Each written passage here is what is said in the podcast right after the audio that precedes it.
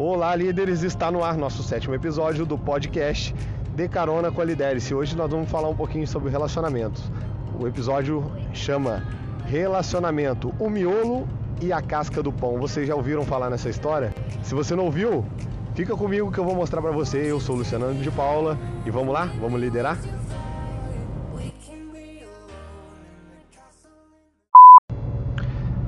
Bom, então vamos lá. Um casal 25 anos casados, resolveu sair para comemorar essa data especial. Ficaram numa pousada e logo pela manhã eles foram tomar o café da manhã. Chegando lá, eles pegaram aquele pão, pão francês que a gente está acostumado a comer no nosso dia a dia. E, como sempre, o marido, atencioso, pegava o miolo do pão, que é a parte que ele mais gostava do pão, e entregava para a esposa. E a esposa, recebendo o miolo, foi e falou para ele: Hoje eu queria comer a casca do pão. E aí ele virou para ela e falou: Não, mas é claro, tudo bem. E ele pegou o miolo de volta e comeu a casca do pão. E, e comeu o miolo, entregou a casca de pão para ela.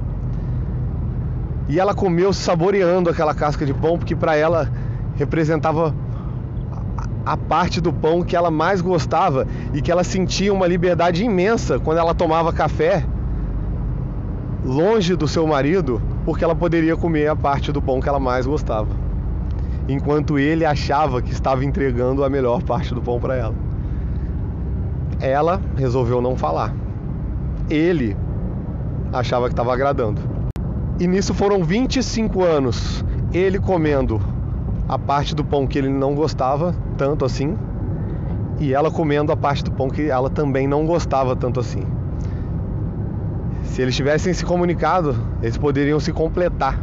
Ele comendo o miolo que mais gostava, que era a parte favorita dele, e ela comendo a casca do pão, que era a parte favorita dele. Agora eu te pergunto, quantas vezes no seu relacionamento você já passou por algo parecido com isso? Bom, eu vou te falar. No começo de namoro com a minha esposa, ela fez um bolo fitness de banana para mim. Eu era na época eu competia, eu era corredor a nível de competição. Os corredores comem muita banana, muita banana. E como eu tinha que manter o peso sempre equilibrado, ela já imaginou um bolo fitness para mim. E ela fez o bolo, me entregou o bolo com todo carinho. Eu comi o bolo. Eu não gosto de banana. E eu não gosto de bolo fitness. Nada de errado com quem gosta, tá? Mas não é a minha opção, não é a minha, minha primeira opção. E ela teve um esforço muito grande para fazer aquele bolo do jeito que ela pensava que eu gostava. E eu não falei nada que eu não gostava e ela fez, ela fez esse esforço em outras ocasiões. Até que num belo dia, gente, com mais intimidade, eu virei para ela e falei: "Ah, eu prefiro comer um bolo de chocolate, eu prefiro comer isso, isso, isso" eu corro, é, eu treino um pouco, eu corro um pouco mais do meu treino para poder queimar quando eu preciso, mas eu prefiro comer um determinado bolo. E aconteceu a mesma coisa com o casal do miolo. Ela se esforçava mais para fazer um bolo que era mais complicado de fazer e não tinha para vender em qualquer esquina, porque ela poderia comprar um bolo em qualquer esquina para poder me dar para eu tomar um café, mas ela tinha que fazer um bolo porque ela imaginou que aquilo era o melhor para mim.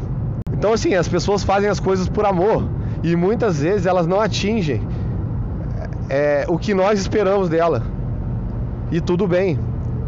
E a gente tem que ter dentro dos nossos relacionamentos, quando eu falo relacionamentos, estou dizendo amorosos, relacionamentos de amizade, relacionamento profissional. Nós temos que ser francos uns com os outros. Temos que ter essa maturidade de poder falar algo que está fazendo bem, não está fazendo bem, para que nós não, passe, não passemos 25 anos da nossa vida comendo o miolo do pão e querendo a casca. Então, isso é liderança. E o que a liderança tem a ver com isso, Luiz? Bom, o líder ele não pode aceitar o que ele discorda.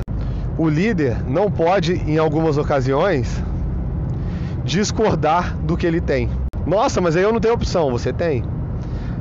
Bom, se eu estou num relacionamento onde uma pessoa quer de mim o que eu não posso dar e aquilo para ela é essencial, se eu não tiver a liderança naquele momento de dizer que eu não posso entregar para ela aquilo, a gente corre um risco muito grande de se submeter a coisas que nós não temos condições de manter. Isso vai causar distúrbios no nosso relacionamento mais para frente. Eu costumava dizer muito para minha esposa quando a gente começou a namorar: não tenta ser o que você não pode ser para mim. Eu falava muito isso com ela. Falava assim: você é uma pessoa tão legal para mim, uma pessoa tão boa para mim. Se você estiver forçando isso, não força, porque a gente vai estar tá perdendo tempo eu e você. Eu falava muito isso para ela. Porque você está me dando o que eu gosto, o que eu posso ter. E de repente aquilo é demais para você e você não vai poder sustentar isso porque você está vivendo uma mentira vai chegar um momento que você não consegue mais sustentar isso e você vai começar a me dar o seu mínimo. O seu mínimo pode ser o suficiente para outra pessoa, mas o seu mínimo não é o suficiente para mim, que recebi aquilo tudo que você me ofereceu, pensando que era o que você poderia me oferecer. Então a gente tem que ser muito franco, a gente não tem que mentir para agradar os outros, a gente não tem que dizer que a gente pode fazer algo que não vai fazer.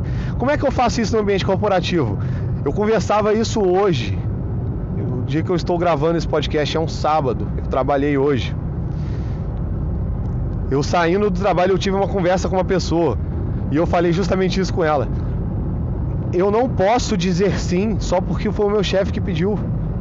Eu posso dizer sim se eu tiver condições de realizar. Eu preciso dizer para ele, eu não posso fazer isso, eu não tenho condições, eu não sei fazer isso para que ele não crie a expectativa e a confiança de que eu vou realizar o trabalho e depois eu não faça. Ah, Luciano, mas aí eu não sei fazer, eu vou falar que eu não faço. Eu, Luciano, já passei por várias experiências em que eu tive a oportunidade de falar, eu não sei fazer isso. Eu não tenho condições de fazer isso.